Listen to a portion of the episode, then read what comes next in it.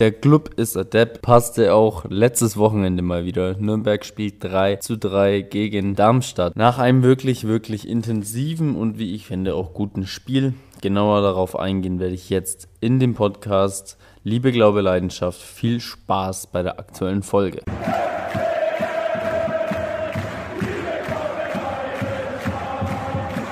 Servus und willkommen, liebe Clubfans, zum Liebe, Glaube, Leidenschaft Podcast nach diesem wirklich ereignisreichen Spiel gegen Darmstadt, das ja am Ende 3 zu 3 ausging. Und in dem Spiel war sehr viel zu erleben, sehr viel Gutes auch zu sehen, fand ich, aber auch sehr viel Schlechtes und mal wieder Kurioses. Ich habe es im Intro schon gesagt, der Spruch, der Club ist adept, passt immer wieder wie die Faust aufs Auge und der Sky Reporter, falls ihr meine Story angeguckt habt, habt äh, auf Instagram, hat es auch so im Kommentar gesagt. Der Club ist adept, der Club ist einfach ein Depp. Wir hatten sehr viele Chancen, wir hätten das Spiel eigentlich locker gewinnen können.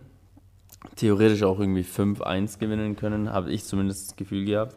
Aber letztendlich ging es 3 zu 3 aus. Und ich möchte das Ganze ein bisschen, ja, mal chronologisch aufbauen. Das Ganze ging ja ziemlich fix los und zwar in der sechsten Spielminute durch das 1 zu 0 von Serda Dursun für Darmstadt 98. Zu dem Zeitpunkt ging mein Sky noch nicht einmal, also da war ich dann auch sehr, sehr überrascht, als letztendlich es schon 1 zu 0 stand und auch ein bisschen angepisst, dass ich das schon wieder verpasst habe, habe es mir aber in der Wiederholung dann mal angeguckt und muss sagen, dass unsere Abwehr in dem Fall mal wieder ein bisschen ja, abgeschaltet und sich vielleicht in den Standby-Modus verabschiedet hat. Nach sechs Minuten ist das natürlich schon ziemlich bitter, wie ich finde.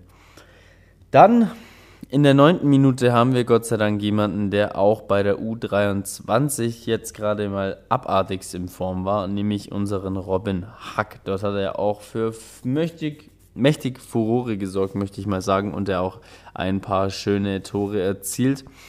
Und ähnlich hat er es in Darmstadt dann eben auch gemacht. Neunte Minute, guter Konter mit einem wirklich sau, sau starken Sprint von Robin Hack und der haut das Ding dann tatsächlich noch in die linke Ecke rein und gleich damit dann 1 zu 1 aus nach 9 Minuten, also zwei Tore schon gefallen und da dachte ich mir echt, holla die Waldfee, wenn das so weitergeht, puh, dann erleben wir aber mal ein intensives und gutes Spiel. Und ich fand ehrlich gesagt, dass es auch so weiterging, auch wenn es ein bisschen dauerte, nämlich bis zur 33. Minute, bis wieder wirklich was richtig Zählbares in Anführungszeichen geschah, nämlich das Abseits-Tor, das aberkannt wurde für Darmstadt. Da muss man wieder sagen, Video Assistant Referee oder wie auch immer VAR, Video Assistant Referee, so sei Dank, denn da haben wir echt Glück gehabt, dass wir nicht schon wieder in den Rückstand gerieten. Aber auch da muss ich sagen, hat die Abwehr einfach ein bisschen zu nachlässig agiert und zu dem Zeitpunkt im Spiel fand ich jetzt ehrlich gesagt auch nicht, dass wir die Mannschaft waren, die am Drücker war, sondern ganz im Gegenteil, wir waren eher die Mannschaft, die ja hinten reingedrängt wurde und Sorge hat, haben musste, dass wir nicht wirklich noch ein Tor kassieren. Haben wir ja auch, aber wie gesagt, der Video, Video Assistant Referee, mein Gott, das Wort ist auch die Hölle, hat Gott sei Dank äh, sich dagegen entschieden.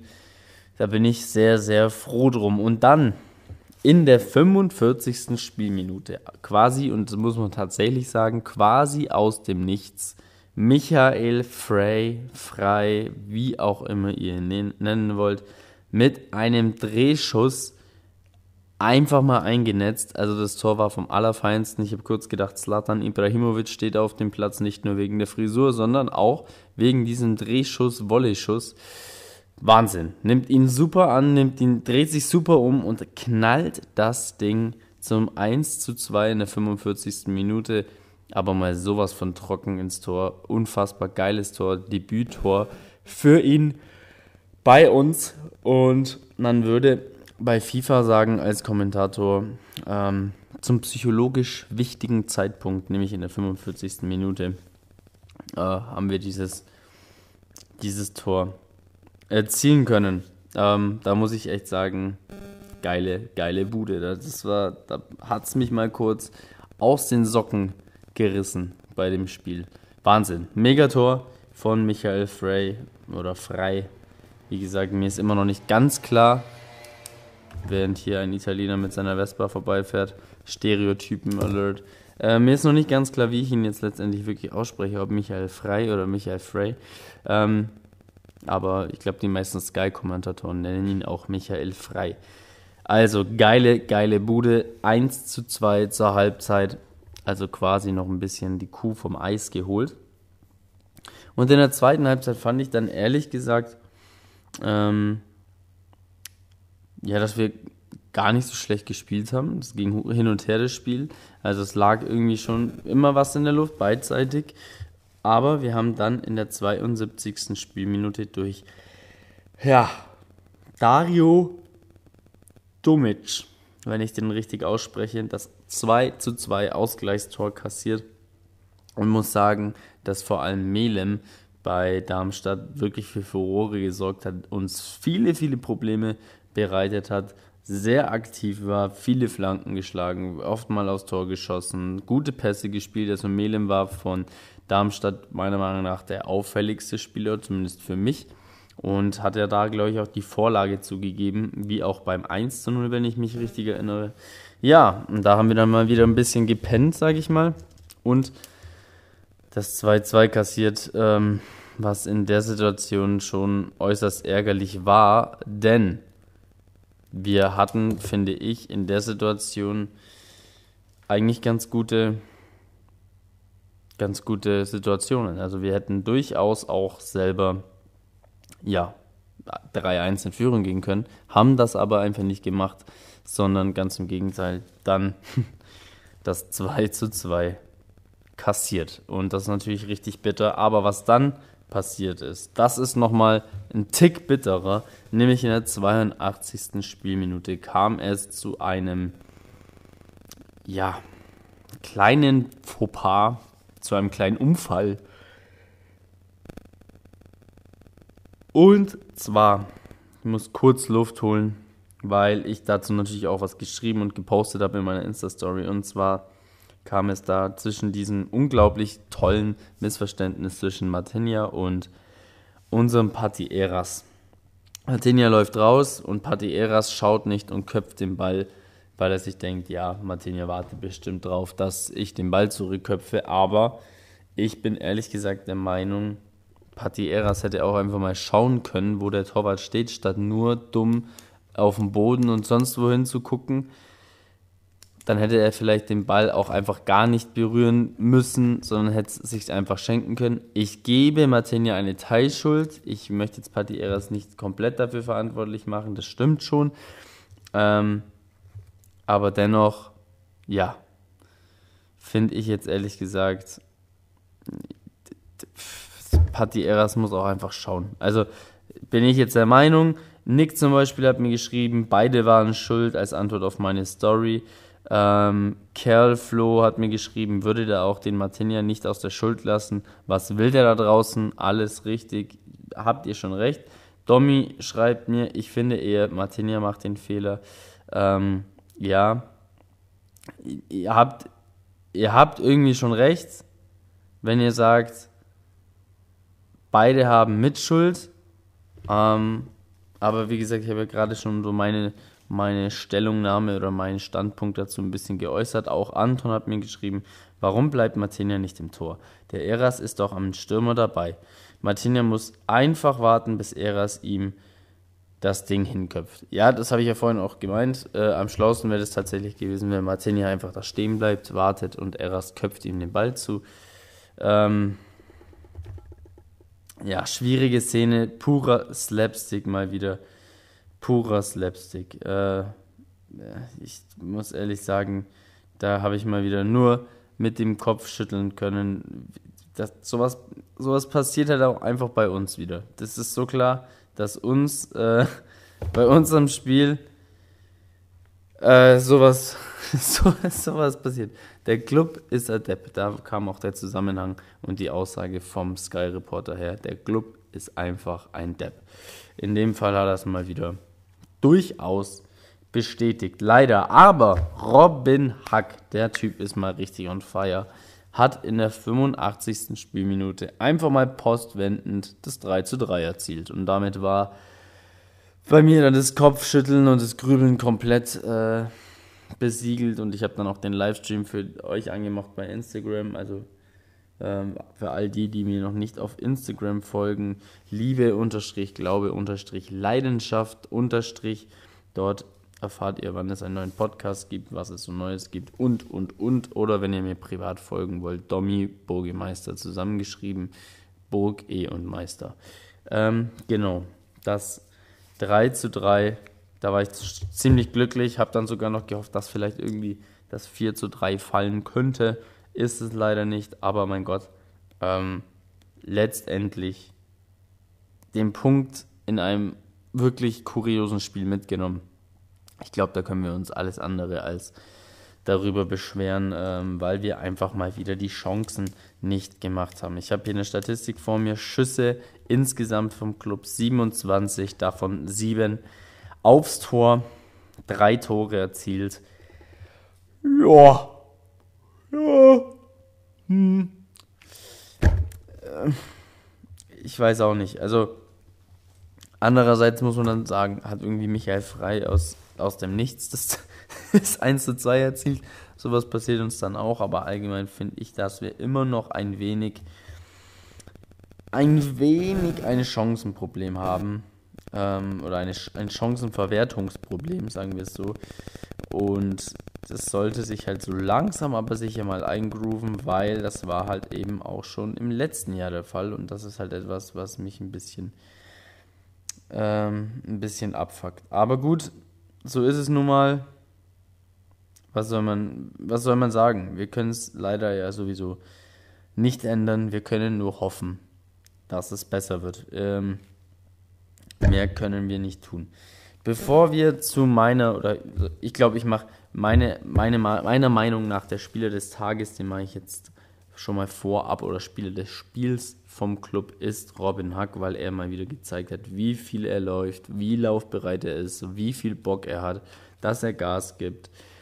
Und er hat das alles gemacht. Ich meine, er hat zwei Tore erzielt, geile Aktionen von ihm gebracht. Er hat viel wieder gezeigt, viel gehasselt. Also für mich Robin Hack, Man of the Match. Und ganz ehrlich, gute Verpflichtung. Ich bin sehr, sehr froh um ihn. Ähm, der tut der Mannschaft auf jeden Fall saumäßig gut. Jetzt kommen wir zu den Meinungen von euch, denn ich habe euch ja auf Instagram mal gefragt, wie fandet ihr das Spiel oder was sind eure Meinungen dazu? Der Armin zum Beispiel hat geschrieben, einfach mal nur kurz und knappig, schlecht. Felix hat geschrieben, scheiße vom Martinia. Valentino hat geschrieben, ja, leider den Sieg nicht halten können, aber trotzdem ein super Spiel. Ja, muss ich ihm teils recht geben. Also, sie haben wirklich nicht schlecht gespielt, aber du musst halt irgendwie auch den Sack irgendwann mal irgendwann mal zumachen. Ähm, Seppi schreibt, die zweite Halbzeit bis auf die Gegentore waren gut, war gut. Ja, stimmt auch, fand ich auch. Zweite Halbzeit war auf jeden Fall besser wie die erste Halbzeit. Erste Halbzeit, da habe ich mir schon ein bisschen Sorgen gemacht und dachte mir, um Himmels Willen, ähm, ob, das, ob das noch was wird. Aber dann kam in der 45. der schon angesprochene frei und hat einfach mal aus dem Nichts ein Tor erzielt.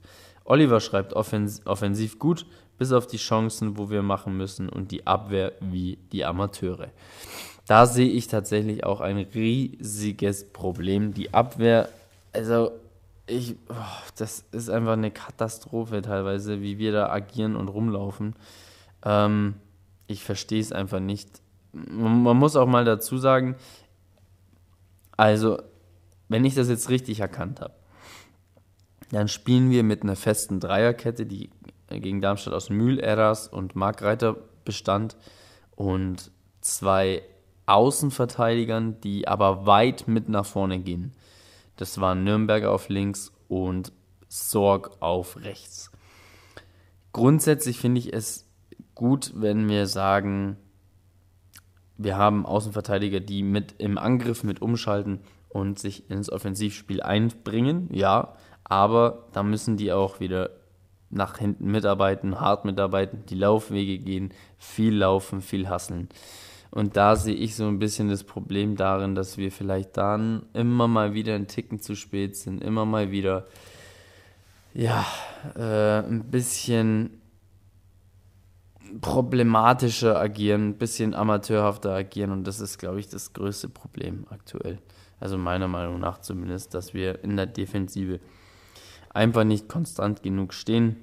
Außerdem bin ich der Meinung, dass wir oft uns das Spiel noch ein bisschen nehmen lassen und jetzt nicht auftreten wie eine Mannschaft, die sagt, hey, wir sind der Erstliga-Absteiger und wir werden die Scheiße jetzt hier rocken. Ich meine, klar, in Darmstadt war das ein Auswärtsspiel, aber dort haben wir 54 Prozent, äh, 45 Prozent Ballbesitz gehabt und äh, Darmstadt 54 Prozent. Ist kein unfassbar eklatanter Unterschied, aber ich bin dennoch der Meinung und habe immer wieder das Gefühl, dass wir ein wenig ähm, das Spiel immer hergeben und ein bisschen hinterherlaufen. Und das ist so mein großes Problem. Zuletzt noch die Meinung von äh, Julia und die schreibt, in der Offensive gut gespielt, aber die Abwehr ist noch katastrophal.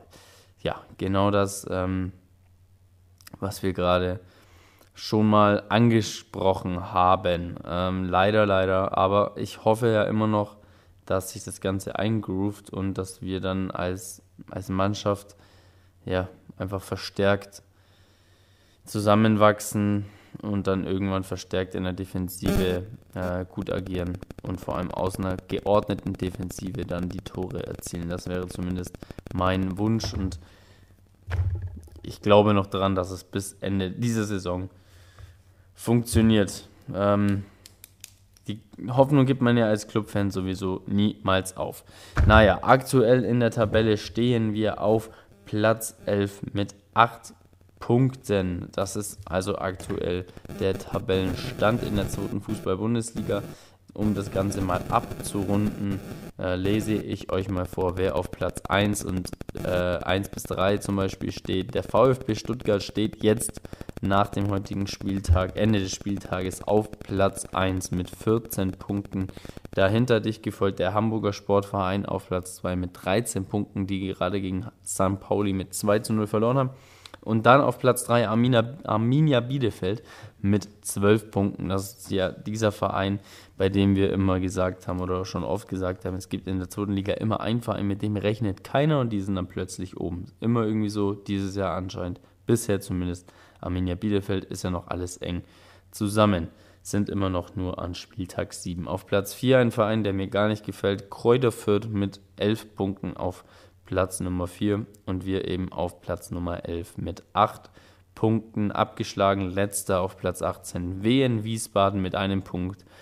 Der VfL Bochum auf Platz 17 mit 3 Punkten und Holstein Kiel, äh, der gerade Andreas Schubert heißt er so, André Schubert, ähm, entlassen hat mit 5 Punkten auf dem 16. Platz, für wen es auch ganz dicke wird. 15. Platz Hannover 96 auch noch 5 Punkte. Halleluja die strugglen auch ordentlich. Ansonsten gibt es vom Club ein paar anderweitige Neuigkeiten, nämlich im Sachen, in Sachen Trainerstab. Und zwar Matthias Berthold, der österreichische ehemalige Skirennläufer, ähm, verstärkt den Club in Sachen Trainerteam. Der Österreicher ist 54 Jahre alt und hat sich zum Beispiel schon als Betreuer für, äh, um Viktoria Regensburg und Maria Höfel-Riesch gekümmert und beide bei den Olympischen Spielen zu einer Medaille geführt. Ich persönlich bin der Meinung, dass Matthias Berthold eine gute Verpflichtung für den Club sein kann. Er soll sich hauptsächlich darum kümmern, äh, die Spieler ja, in schweren Situationen zum Beispiel wieder aufzubauen oder im Allgemeinen die Psyche zu stärken. Das finde ich ist etwas ganz, ganz Wichtiges heutzutage im Profisport und es wird auch schon in kleineren Ligen angewendet. Zum Beispiel bei mir im Basketball in den Regionalligen ist es auch schon so, dass man mit Mental- und ähm, ja, Mentaltrainern und Psychologen zusammenarbeitet.